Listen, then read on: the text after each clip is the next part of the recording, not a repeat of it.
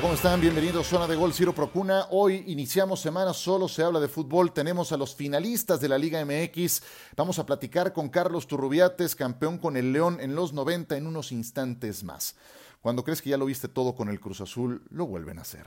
Una vez más le ha partido el corazón a sus aficionados, una y otra vez, de manera sistemática, durante los últimos 23 años, lo han hecho. Qué manera de ir acabando con su afición a fuego lento, como si fuera un proceso de tortura paso a paso, una y otra vez.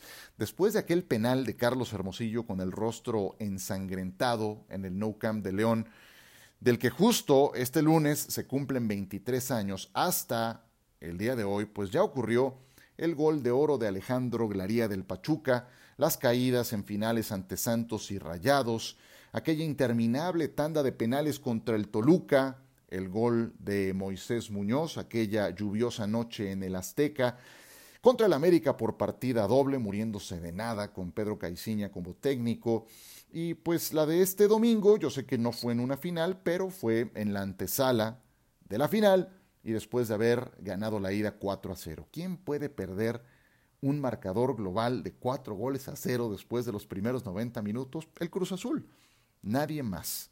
Haríamos mal también en creer en maldiciones, en cosas esotéricas. No, no, no, es aplicación, son deseos de ganar, es fútbol. Y el balón entra en la portería que tiene más cerca y termina por premiar a quien tiene más corazón, al que aprovecha en una serie de 180 minutos sus momentos más claros ante la portería rival Podríamos meternos eh, en el análisis del juego. Pumas goza de un gol tempranero apenas al minuto 3 que consigue Dineno y también de anotaciones espalda con espalda antes de ir al descanso que los pone a tiro de piedra. La reacción de Cruz Azul entre el primero y el segundo goles eh, fue positiva. Eh, aunque no llegan a inquietar a Julio González, pero Cruz Azul se le ve con deseos de, de ir y anotar ese gol que obligaba a Pumas a hacer seis en la vuelta. Pero Pumas tuvo mucho corazón y, no les permitieron anotar uno solo. Al final de la historia no te pueden remontar un 4 a 0, no puede ser. Debes saber para qué equipo estás jugando, qué camiseta estás defendiendo. Tiene que pesar tu, experiencia, tiene que haber alguien con tiene que haber alguien con liderazgo que pegue un grito, que, que ordene a la defensa. Digo, para eso trajeron a alguien como Pablo Aguilar, que, que me queda claro que tiene liderazgo. No estuvo Corona en este partido estaba tocado y, jugó en su lugar jurado. Te tienes que morir en la cancha y Pumas lo entendió mejor, merecidamente está en la final. Eh, decía Barack Feber en, su cuenta de Twitter que una constante, por más atípico que sea el año, pues es el fracaso de Cruz Azul. Y sí, para Cruz Azul nada vale si no es campeón. Ya llegamos a ese extremo. Por muy bien que les haya ido en el torneo, por muy buena temporada que haya tenido Jonathan Rodríguez, si no ganan el título, de nada sirve todo lo anterior. Pero bueno, eh, ¿cómo te levantas de esta? Porque te puede dejar marcado en tu carrera. Pues a ver qué deciden, porque tampoco hay directiva, porque pues, ustedes saben, Billy Álvarez anda desaparecido, se hizo ojo de hormiga después de las serias acusaciones que hay en su contra. Eh, y bueno, pues a ver qué, diablos hacen, porque tampoco hay mando en este equipo. Pero hablemos de los ganadores, de los que van a disputar la final. Pumas lo mereció durante 180 minutos. Qué bueno que sirva de algo, que quedes mejor colocado en la tabla general. Me alegro que funcione como moneda de cambio en un eventual eh, empate global como le ocurrió a los Pumas. Ellos fueron el segundo de la tabla sin tener los lujos y las variantes de Cruz Azul van a la final. Pero también eh, creo que cabe una reflexión para Pumas. Ojalá que por su bien hayan entendido la lección del partido de ida. No puedes cavar un hoyo tan profundo de un 4 a 0. Por poco te cuesta la eliminación y no siempre vas a tener a un equipo como el cementero que deje de hacer todo lo que le ocurrió en la vuelta para permitirte eh, clasificar, porque enfrente van a tener al mejor equipo del fútbol mexicano en los últimos dos años, el León. Nadie ha hecho más puntos que el León de Ambriz en los últimos cuatro torneos juntos. 135 puntos, 24 más que Tigres, que es su más cercano perseguidor, es un mundo. Me detengo en una reflexión que hizo Ambriz al final del partido contra las Chivas. En estos dos años de trabajo, ha sido muy importante saber algunos resultados que en otras liguillas me costó quedarme fuera. ¿A qué se refiere Nacho Ambriz? A entender las facetas del juego. No puedes siempre atacar, no puedes siempre defender. El fútbol es la combinación de las dos cosas. Y en una serie de 180 minutos se te van a presentar situaciones límite en que te tienes que atrincherar y saber defender, y otras en que tienes que ser muy certero cuando tienes esos momentos de claridad. Saber resistir esos momentos en que el rival anda más derecho, como lo hicieron en el segundo tiempo contra las Chivas, pero no inquietaron a Rodolfo Cota. Eso es entender las facetas del juego y Ambris es hoy un técnico mucho más maduro que en el pasado. A eso dedico mi columna más reciente en ESPN.com que les invito a que, revisen. Creo que el León es favorito. Me daría mucho gusto por Nacho Ambriz, pero también me daría gusto por los Pumas de la universidad y su técnico en el que pocos creímos al inicio del torneo. Bueno, yo, yo honestamente era de los que dudaba en, en Lilini y termina llevándolos hasta esta gran final contra todo pronóstico. Este será uno de los temas que tocaremos tras la pausa con Carlos Turrubiates un referente del conjunto del León, fue campeón con este equipo, siendo Bucetich justamente su técnico que nos acompaña en zona de gol cuando regresemos después de esta pequeña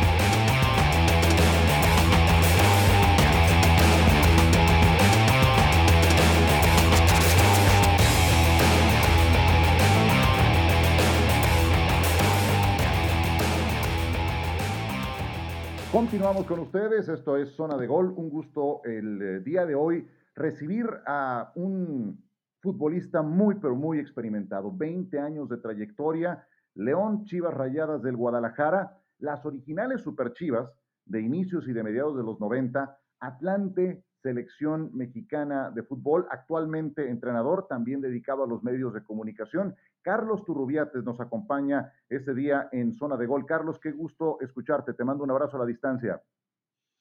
Igualmente, Ciro, gusto saludarte. Gracias, gracias por estos minutos, Carlos. Eh, pues hablemos un poco de la final. No puedo dejar de preguntarte tu opinión por lo que pasó el domingo con el Cruz Azul. Ya estaba pues muy perfilado el León contra Cruz Azul, la reedición del partido de hace 23 años hasta que aparecieron estos Pumas con un corazón enorme y terminaron sacándoles el boleto a la final. ¿Por qué, Carlos, ocurre algo como lo de este domingo en Ciudad Universitaria? ¿Cuál es tu lectura?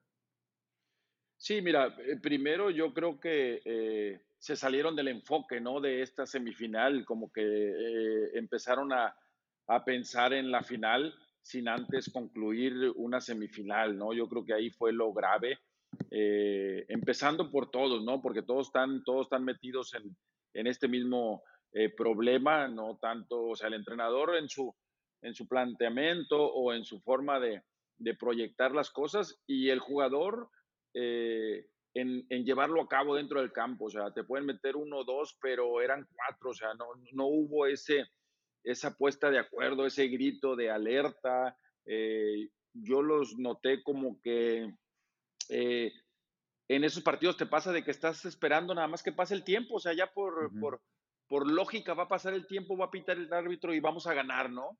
O sea, como que te quedas en ese, en ese lapso un poquito. Eh, y lo otro es, yo digo que un equipo cuando sale a la cancha pensando y preocupado en no perder, terminas perdiendo. O sea, en que no me vayan a meter cuatro, ¿no?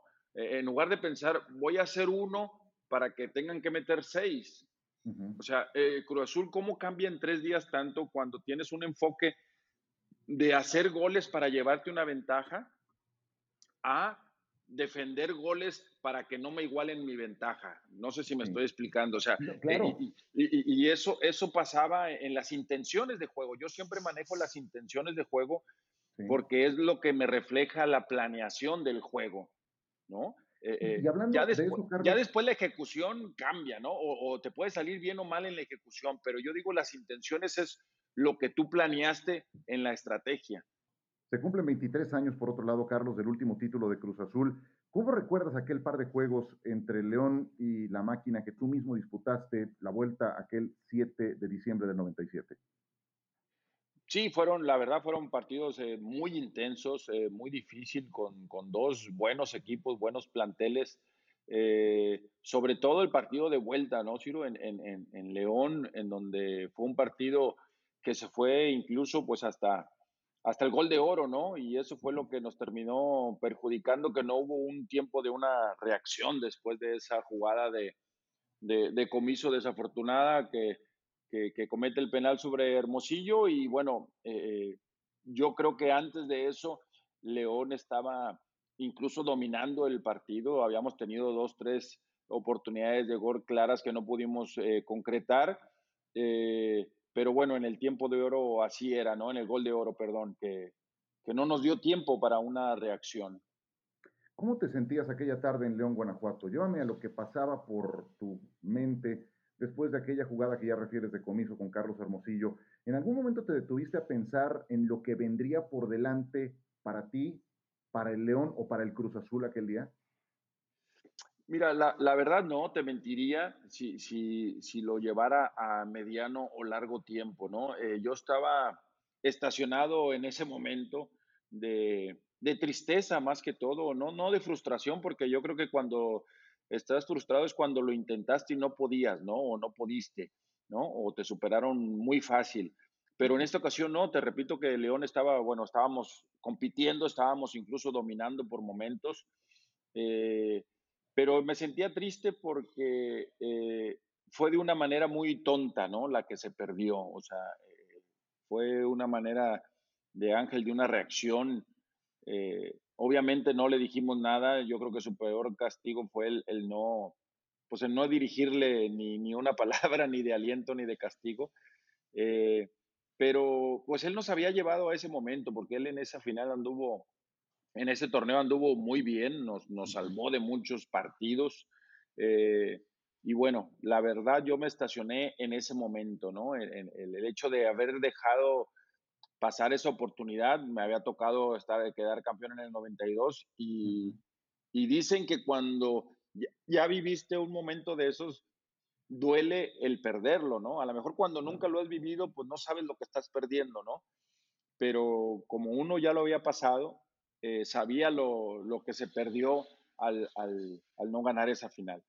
Y si te pregunto si en algún momento te detuviste a pensar lo que vendría por delante, porque hoy que nos instalamos 23 años después, Tú pasaste a Chivas, eh, llegaste a selección nacional, el eh, León descendió, se volvió a coronar, Cruz Azul lleva 23 años transitando por el desierto, parece increíble, ¿no? La verdad que sí, la verdad que sí. Y esa es la vida del, pues del deportista, ¿no? Y del futbolista, Ciro. Eh, difícilmente puedes planear o, tu futuro. Yo creo que vas el momento, vas mucho el día a día. ¿no? Eh, eh, vas buscando eso cada fin de semana, vas buscando eso cada torneo. Eh, y ese es el mundo realmente del, porque no sabes cuándo te va a volver a pasar, ¿no? muchos tuvieron una carrera muy importante y muy buena y no pudieron ser campeones, ¿no? Y hay otros que a lo mejor fueron campeones en, en su primer torneo y después ya no lo volvieron a hacer, pensando que le faltaba mucho y que iba a tener muchas chances de poder ser campeón, ¿no? Entonces es por eso que te lleva el mundo del atleta a vivirlo intensamente el momento, ¿no? Dices que no lo platicaste con Comiso aquella vez. ¿Alguna vez retomaron el tema o lo pudieron platicar? Fíjate que, no tan puntual, porque eh, yo creo que son heridas eh, muy grandes que, que, en ocasiones uno como amistad o como compañero, pues no, no quisiera reabrirlas, ¿no? O sea, como que se siente incómodo al, reabrirla. Pero eh, uno lo entiende, o sea, uno lo entiende, llámese qué pudo haber sentido, qué pudo haber pasado. Y yo te digo que, que, bueno, a lo mejor fue ese rivalidad, ese pique, esa intensidad con que los dos vivían y, bueno, uno, uno sacó a otro de sus, de sus casillas y fue el que, el que terminó ganando. Ya lo mencionabas hace un momento, Carlos, el León eh, se coronó con Víctor Manuel Bucetich en los controles y tú también siendo parte muy importante derrotando al Puebla de Manolo Lapuente. Llévame aquella final de 1992, ¿cómo la guardas en tu mente? Sí, fue una final, eh, la verdad, muy, muy intensa, eh, Ciro. fueron dos partidos muy desgastantes, más que todo porque eran dos equipos que sus entrenadores pues eran mucho de, defenderse muy bien, ¿no? De, dejar pocos espacios, de ser intensos en su marca. Entonces dominó, yo creo que la parte defensiva, ¿no? Sobre la ofensiva en esos dos partidos. Obviamente el primer partido fue un, juego que se jugó en una cancha muy mojada, llovió muchísimo eh, una noche antes incluso se estaba pensando en, suspender, pero al final de cuentas se llevó a cabo. Eh, tuvieron más el desgaste ellos eh, por el hecho de ser los locales, nosotros nos dedicamos un poquito más a, a defender. Terminó 0-0 y yo creo que ese desgaste les cobró factura en el partido de vuelta porque lo jugamos en un sol muy, muy fuerte a las 12 del día con un campo muy pesado y Bucetich inteligentemente y nosotros también sabíamos que teníamos un plantel más joven, ellos tenían un equipo un poquito más de experiencia y que si lo llevábamos por ahí a lo máximo, eh, podíamos sacar ventaja en lo físico. Y así fue, ¿no? Eh, de hecho, pues nos fuimos hasta tiempos extras. Eh, terminando el primer tiempo extra, faltando un minuto, me toca a mí hacer el gol de esa diferencia. Ellos se habían quedado con un hombre menos. Eso también les influyó en todo el partido. Eh, yo desde ese momento, Bucetich y yo teníamos comunicación visual para ver si había la libertad de poderme ir al frente, que ya lo habíamos platicado, porque bueno, Bucetich me conoció a mí de centro delantero, ¿no? Yo ascendí con Bucetich en León, pero yo era centro delantero, yo jugaba centro delantero. Entonces él sabía que le podía hacer esa, pues esa función también, ¿no? Aprovechar el, el cabeceo que era mi fuerte, ¿no? Entonces, eh, bien recuerdo que en ese primer tiempo extra, con uno menos, eh, se queda tirado, acalambrado Paco Ramírez, que era un lateral izquierdo. Eh, y entonces en ese momento ya les quedan dos menos a Puebla y ahí fue donde pues vi rápidamente a Bucetich y, Víctor me dijo, pues dale, ¿verdad? Dale para buscar. Ya no tenían ellos muchos delanteros, ya estaban tratando de aguantar el marcador para irse pues al segundo tiempo extra, ¿no? Eh, y bueno, toca esa, esa, esa, jugada en la cual Marquinhos centra, eh, sale Pablo Larios eh, y choca con Paco Uribe en esa jugada. De hecho, sale, salen ahí rebotados, el, el, balón sale ahí al segundo poste y bueno, yo ahí voy llegando de sorpresa también porque yo estaba justo yéndome hacia el, hacia el frente y como que no tenía mucha referencia de marca por el equipo rival, ¿no?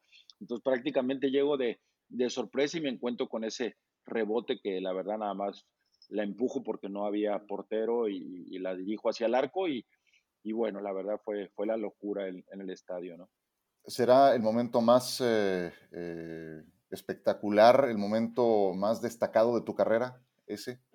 Eh, sí, yo creo que sí, uno de varios, obviamente. Me tocó también hacer el gol, Ciro, del ascenso en ese mismo, en el club y fue un año muy sufrido, la verdad, fue un año muy sufrido ese de, del ascenso, entonces ese también lo recuerdo pues con mucho cariño porque ese fue el que me dio la oportunidad para vivir este otro, pero definitivamente eh, eh, para mí ese, eh, pues ya en primera división, ese fue el momento que más recuerdo porque ese fue el que me, pues me lanzó a, a, a tener la posibilidad, por ejemplo, como tú lo mencionas, de ir a un Guadalajara, de estar en la selección, de vivir pues otros momentos más importantes.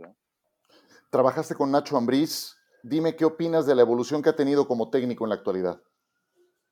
Sí, eh, Nacho llega yo creo que eh, en su mejor momento emocionalmente. Yo creo que cuando terminas de conocerte, tienes que tener las primeras experiencias en los equipos para ver por dónde, por dónde quiero seguir mi filosofía. Hoy en día yo creo que, la ha encontrado, pero sobre todo eh, siempre digo que la filosofía del técnico también depende del grupo de jugadores y características que se encuentra. Yo creo que ahorita en León encontró lo que él siempre quiso tener, eh, jugadores eh, técnicamente buenos, eh, jugadores que puedan manejar distintas posiciones, se rotan mucho y yo creo que eso le ha servido mucho a León para, a, y a Nacho para, para poder sus ideas llevarlas a cabo, ¿no? Y también sin muchas figuras, las figuras las hace el equipo, la forma de jugar es la que ha hecho que resalten jugadores